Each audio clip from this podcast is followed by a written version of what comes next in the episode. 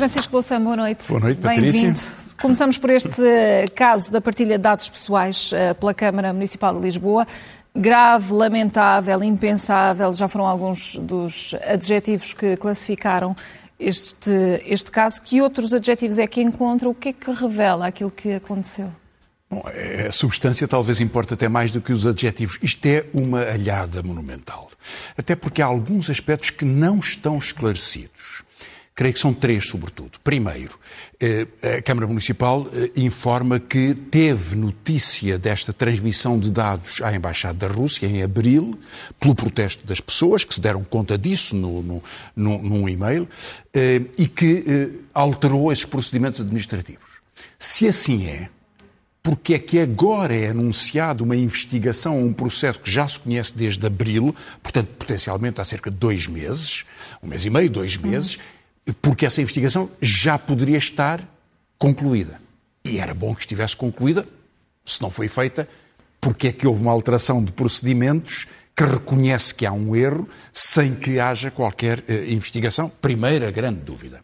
Uh, a segunda é que nos apercebemos, quando esta notícia se torna pública, que havia um procedimento reiterado de alguma transmissão de informação, porque há um e-mail de uma assessora de imprensa, portanto, de um alto nível de representação dentro, dentro da Câmara, que informa ativistas do Comitê de Solidariedade com a Palestina que protestaram pela, pela transmissão de informação, aliás, de uma ação normal de, de, de contacto com a população no Coliseu, a respeito do conflito israelo-palestino, que foi informado à Embaixada de Israel.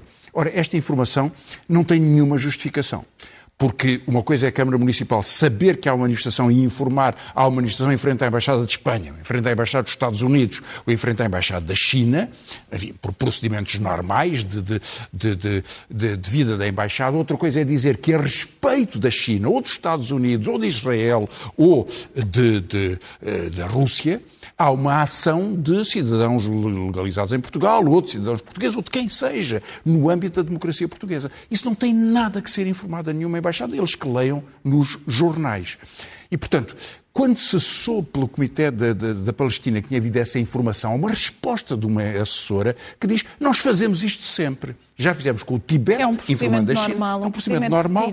E repara, os exemplos que dão é informar a China sobre uma ação de solidariedade com o Tibete e informar a Venezuela, por acaso, de uma ação favorável ao governo da Venezuela. São os dois exemplos que dá para, para, mostrar que há uma espécie de banalização. Ora, nós não sabemos, o e-mail não o diz, que tipo de informação é que for dada a Israel ou à Venezuela ou à, à, à, China.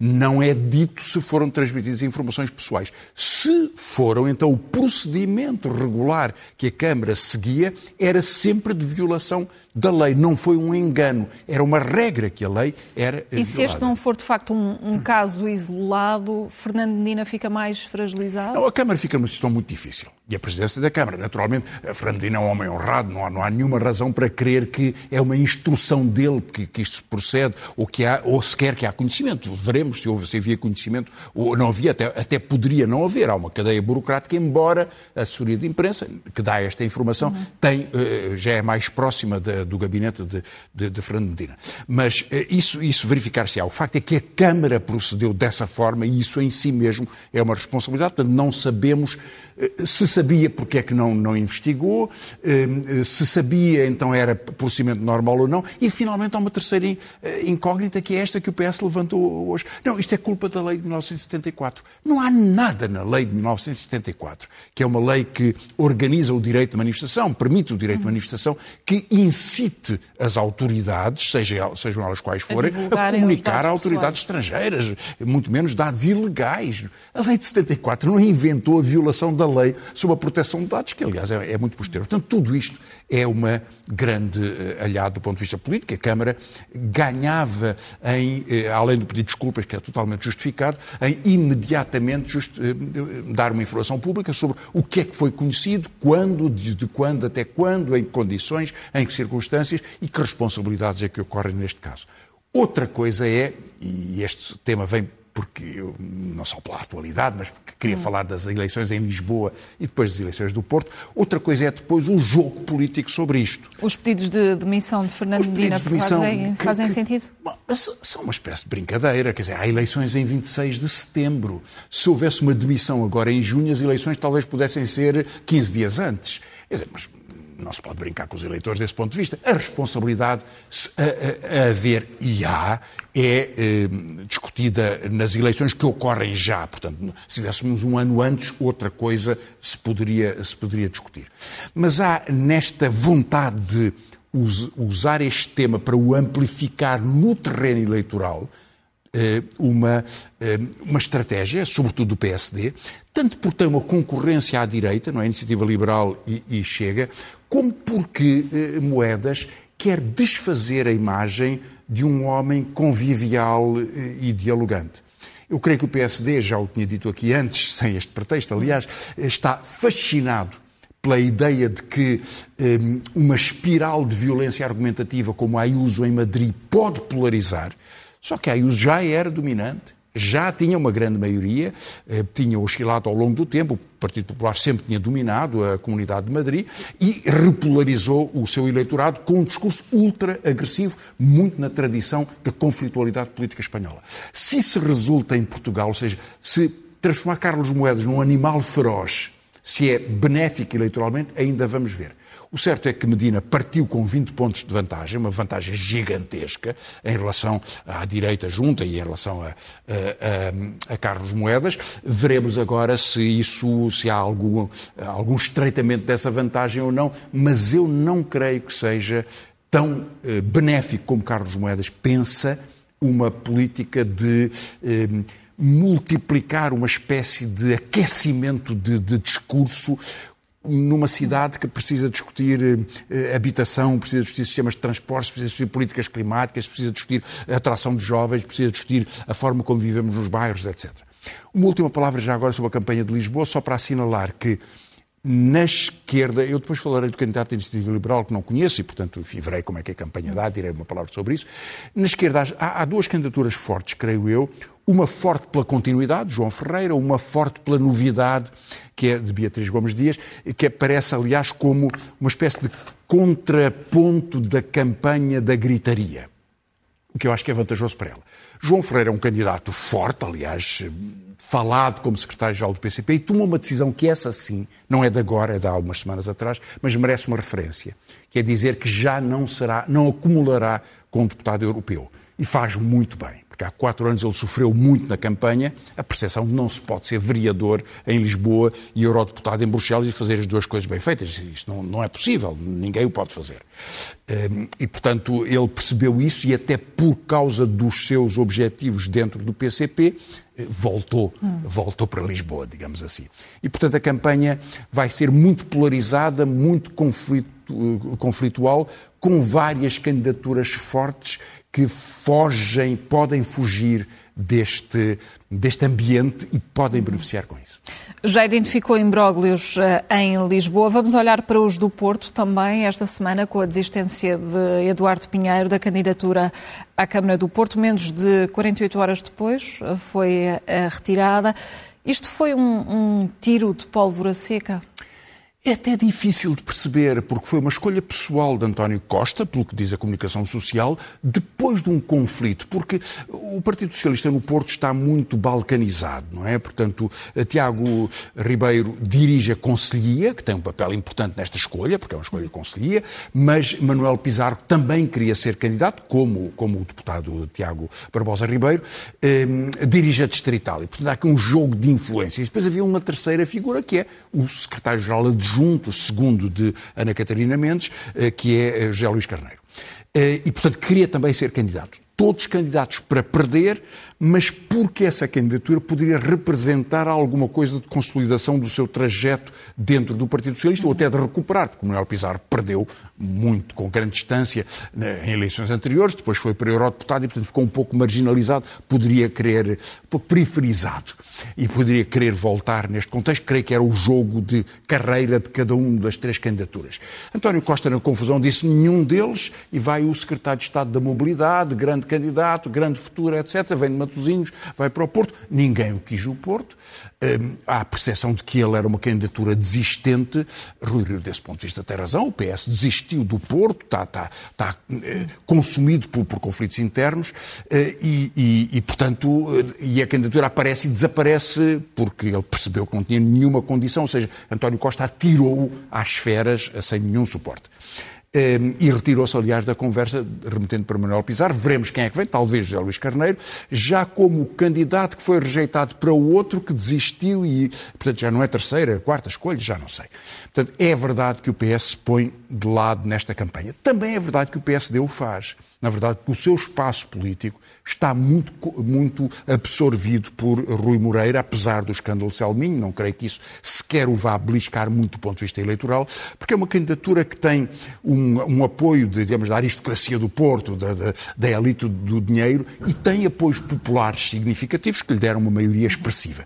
Creio até que ele vê nesta campanha eleitoral, que é a sua última campanha, o terceiro mandato, uma potencialidade de uma ambição mal disfarçada de poder uh, chegar a ser um candidato da, de uma área populista uh, para as eleições presidenciais. Creio que é isso que ele tem em mente de há muito tempo esta parte. Uh, mas, em todo o caso, que parte com uma vantagem muito grande para estas eleições é verdade. Candidaturas à esquerda, Sérgio Aires, que foi diretor, presidente da Rede Europeia da Pobreza, concorre pelo Bloco, independente. Eh, e ehm, Hilda Figueiredo volta, ela já foi candidata no Porto, já desempenhou mandatos em Gaia, em Viana do Castelo, volta agora ao Porto, portanto, um quadro histórico do PCP neste, neste contexto. Aí a situação é um bocadinho diferente da, da de Lisboa, porque não é uma renovação, tem, tem outras características de reafirmação política. Em todo caso, são candidaturas que eh, vão procurar ganhar o terreno para uma eh, uma variação que, mesmo com a vitória do Rui Moreira, será porventura mais pulverizada, mais com mais representações partidárias. Hum. Olhando para uma outra polémica que diz uh, respeito à nomeação de Pedro Adão e Silva para as uh, comemorações dos 50 anos do 25 de Abril, vê razões para questionar esta escolha?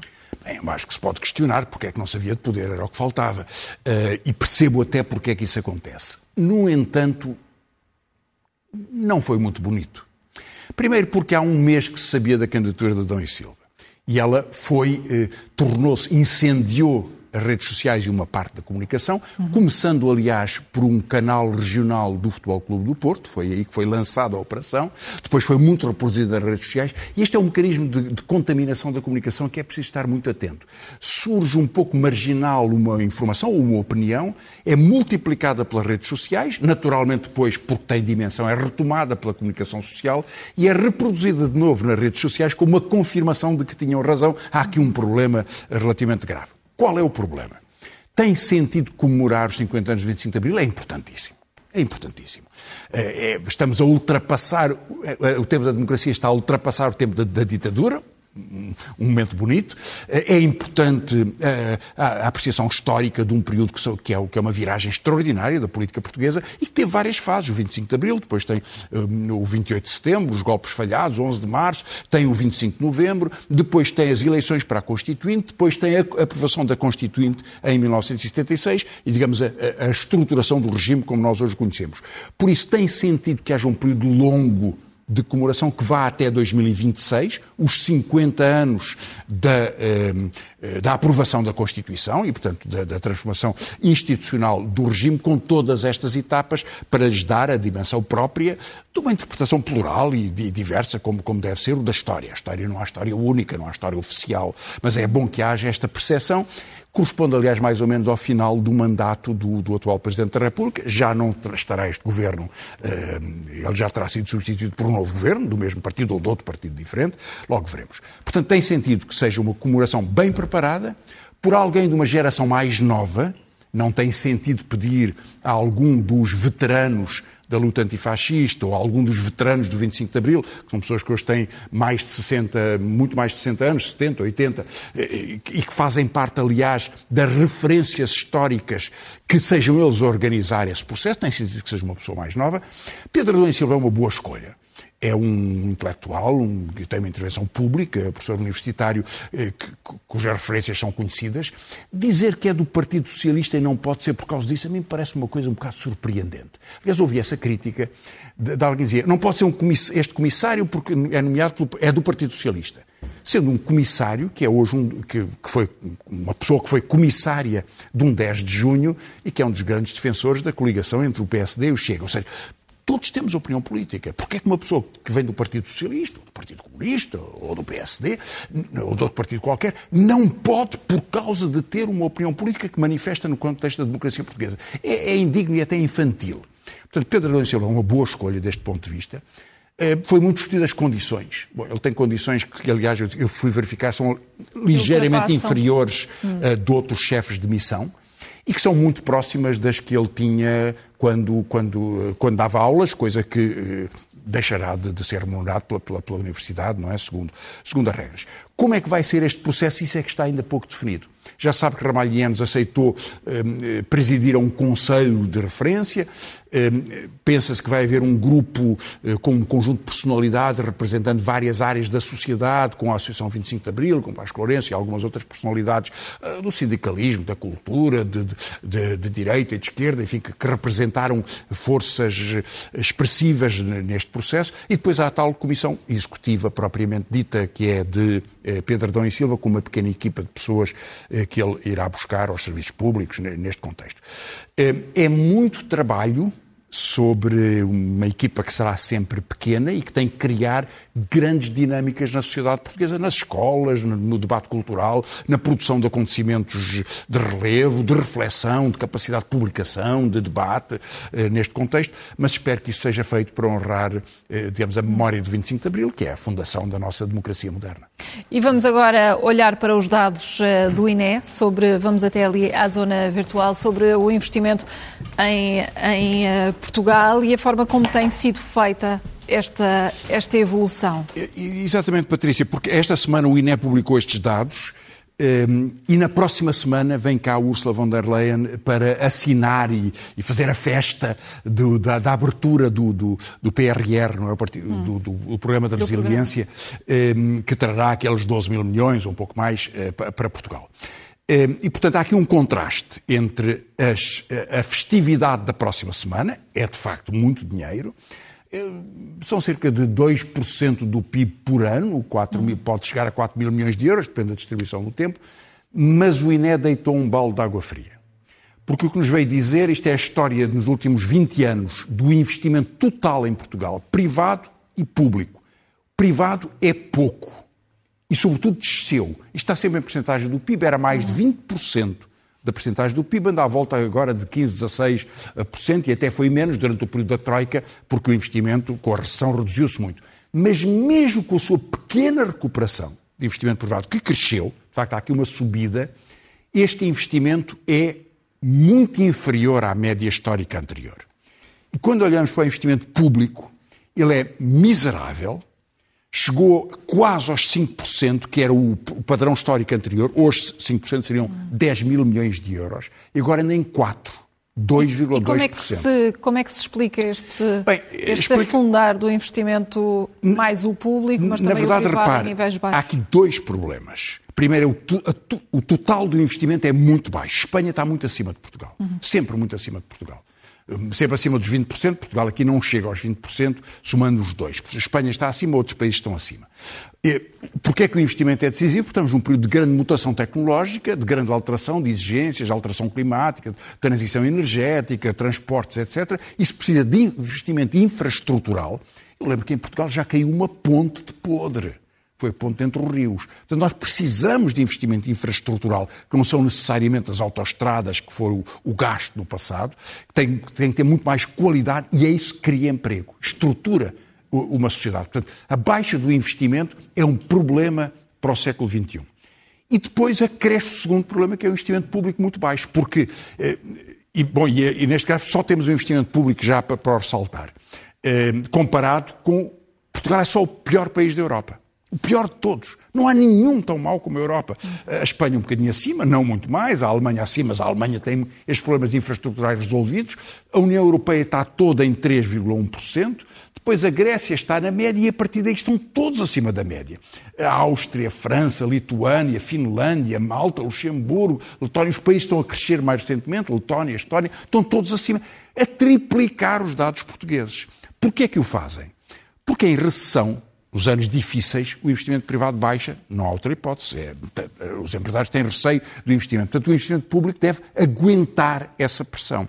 E só o investimento público é que equipa hospitais, os hospitais públicos. O privado fará os seus hospitais. Mas, eh, ou equipa escolas do, do, do serviço do, da estrutura de ensino, ou constrói pontes, ou constrói infraestruturas eh, que capacitam a vida social e a vida económica portuguesa. Portanto, Portugal ser o último dos países eh, significa só que o ajustamento ao longo dos últimos anos na economia e nos orçamentos, melhorar os orçamentos, foi feita piorando o investimento. À conta, à conta é do investimento. Claro que com, os, com, o PRR durante três anos, quatro, veremos, Podemos há aqui um, um pequeno um aumento, como há nos outros países, a Itália tem um aumento gigantesco, mas eh, Portugal o que fica é consigo próprio. E não só com um donativo, um subsídio que dura estes poucos anos eh, de, de, deste programa. E, portanto, esta, eh, o facto de estarmos na cauda da Europa é assustador do ponto de vista do que representa das escolhas de sucessivos governos. O único pico que houve de subida de investimento público português nos últimos anos foi o ano em que se compraram submarinos. Gastaram-se mil milhões de euros e, portanto, houve um salto que aparece na estatística, ali um saltinho. Submarinos. Bom, se alguém hoje pensa que aqueles dois submarinos são decisivos para a vida económica ou social, ou para o emprego, ou para a tecnologia em Portugal, enfim, ficamos conversados. Vamos uh, perceber também o que é que representam os dados uh, mais recentes sobre a confiança dos europeus, com a pandemia a deixar esta confiança muito afetada. Uh, sim, foi eh, houve uma estatística que foi revelada, a Comunicação Social de Referência fez, um, fez um, algum comentário sobre isso, mas merece alguma atenção. Porque a estatística diz que eh, uma parte muito importante da população europeia, com variações de país para país, acha que a União Europeia é necessária. Alguns países muito, Portugal é um dos países mais europeístas de, de, deste conjunto, outros menos, acha que é necessária, mas que está num momento de ruptura. O que é que esta ruptura quer dizer? Bom, já há aqui algumas interpretações, mas os dados são impressionantes. 62% da população francesa acha que a União Europeia está em ruptura. 55% da Alemanha e 55% de Portugal. 57% de Itália. Portanto, quando vamos ver estes países, ou seja, mais de metade da população acha que há um problema que não está a ser resolvido. Ehm, e isso, porventura, foi agravado com o Covid, que foi apresentado como uma boa resposta coletiva a um grave problema, uma grave dificuldade, compra coletiva de vacinas, etc., que depois se transformou numa, numa confusão. A própria Alemanha insinuou que poderia comprar em separado vacinas, enfim, tornou-se uma enorme confusão. Ehm, até científica, não é? Com dúvidas sobre algumas das vacinas. Hoje em dia algumas estão a ser postas de lado, outras estão a ser mais valorizadas. As próximas compras não são da AstraZeneca, já são da Pfizer, da Moderna e da, da Janssen. Um, e veremos ainda, porque já estão certificadas pela OMS vacinas chinesas e veremos se as russas também, também serão. Portanto, vai tudo mudando. Tudo criou alguma confusão e aquilo que era um ponto forte da União Europeia, porventura, tornou-se um ponto fraco mas há sobretudo um problema de gestão política. Eu creio que é muito clara a percepção de um fim de ciclo e que consequências vai ter só nos próximos meses perceberemos e de grandes riscos. Eleições em setembro na Alemanha, ninguém sabe quem vai predominar. Aparentemente o partido da senhora Merkel parte com uma pequena vantagem, mas tem 20% das sondagens. E em França, em abril? Em França é um problema muito também. mais complicado, porque uma segunda volta de eleições presidenciais oporá eh, com grande probabilidade Macron e Le Pen, mas Le Pen tem eh, conseguiu superar algumas das barreiras, porventura sai ainda com dificuldade, só que há um enorme desgaste do Presidente, uhum. o seu espaço centro e de centro-direita, sendo um homem que vem da área, foi assessor do Partido Socialista, não é? Eh, mas que se colocou no centro e centro-direita, recompondo o espaço da direita, eh, tem uma grande dificuldade em naturalizar o seu, o seu, o seu perfil político. E finalmente há o problema italiano porque não há eleições em Itália, mas vai ter que haver.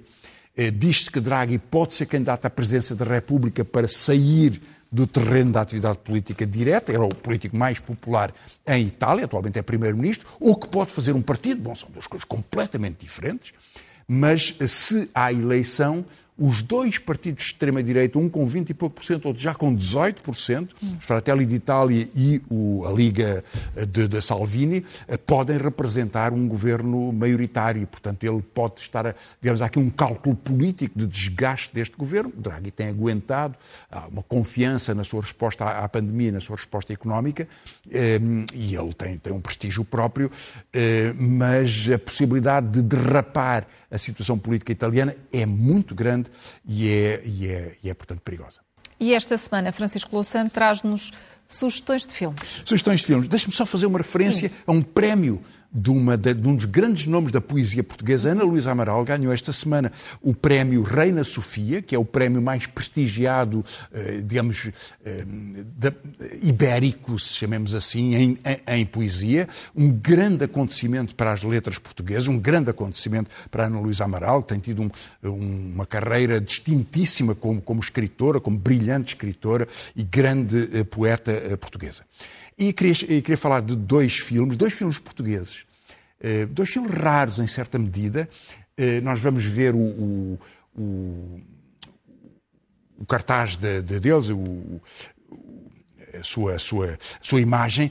Um, eh, um, filme é um filme de Manuela Serra, não sei se é o que estamos a ver, não, não, não tenho certeza. Pedi à Manuel... que, que colocasse. Pois, é o chama-se O Movimento das Coisas. É um filme que tem uma história curiosa e até dramática. O filme dá 36 anos. Vai ser estreado agora. Foi feito em 1985 por Manuela Serra, então uma jovem, hoje menos jovem, mas enfim, uma que, que se quis lançar no cinema, nunca mais fez nenhum filme em certa medida até cortou as suas pontes com o cinema de zangada que ficou, e com boas razões, o filme. O filme é, é, uma, é um documentário precioso sobre a vida numa aldeia de Viana do Castelo, do distrito de Viana do Castelo, em 1985, dez anos depois de, de, de, da nossa Revolução, a pobreza, a dificuldade, a descoberta da vida das pessoas.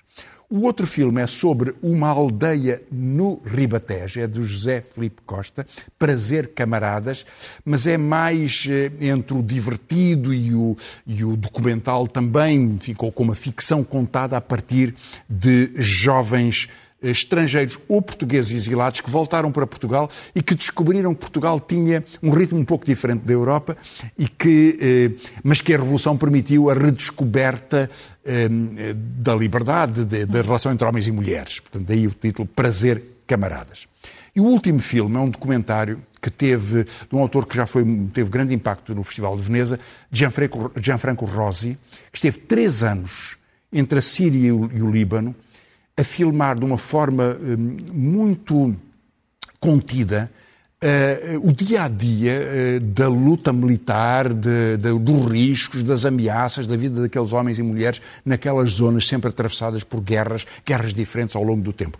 Chama-se Noturno e é uh, um, o, o, Prazer Camarada já estreou, o Movimento das Coisas estreia na próxima semana, o Noturno também estreia, estreou ontem, creio eu, e é um retrato para quem quer conhecer uh, o drama e a intensidade humana da, destas zonas uh, tão incendiadas do nosso e são, são belas uh, sugestões, só nos falta mesmo o momento zen. E este é mesmo um momento zen. Não é só um apanhado, muitas vezes, eu permito-me aqui alguma liberdade criativa uh, para encontrar uh, frases, acontecimentos da política, da cultura. Este é puramente um momento extraordinário. Sheila Blanco chama-se, é uma jovem divulgadora de música em Espanha uhum. que nos aparece num concerto a cantar Mozart.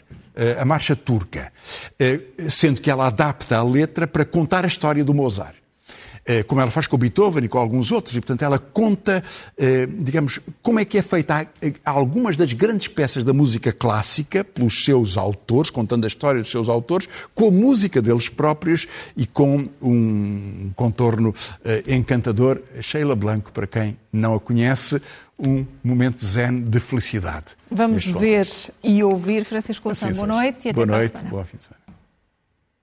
Una vez un niño genial que aprendió a tocar y a componer antes que hablar. Amadeus era la peli Mozart para los demás. Fue con su papá de aquí para allá, sorprendiendo a reyes y a la alta sociedad y batiendo muchos récords de destreza a los cuatro toca clavicordio, a los seis domina ya el violín, lee la música a primera vista e improvisa como John Coltrane. Érase una vez un niño genial y su padre un espabilado de manual. Giran años por Europa, lucimiento del chaval, por las cortes de Múnich, París, Londres y La Haya y en su Austria natal en Venezuela, en